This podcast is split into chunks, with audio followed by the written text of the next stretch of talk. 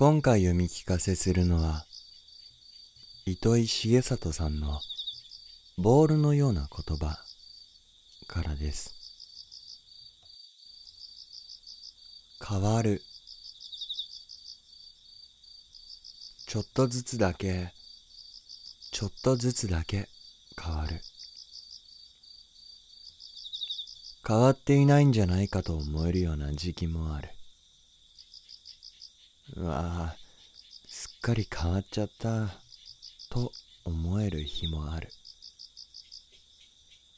行ったり戻ったり足踏みしたりしながらある時もう変わったって言っていいんじゃないか？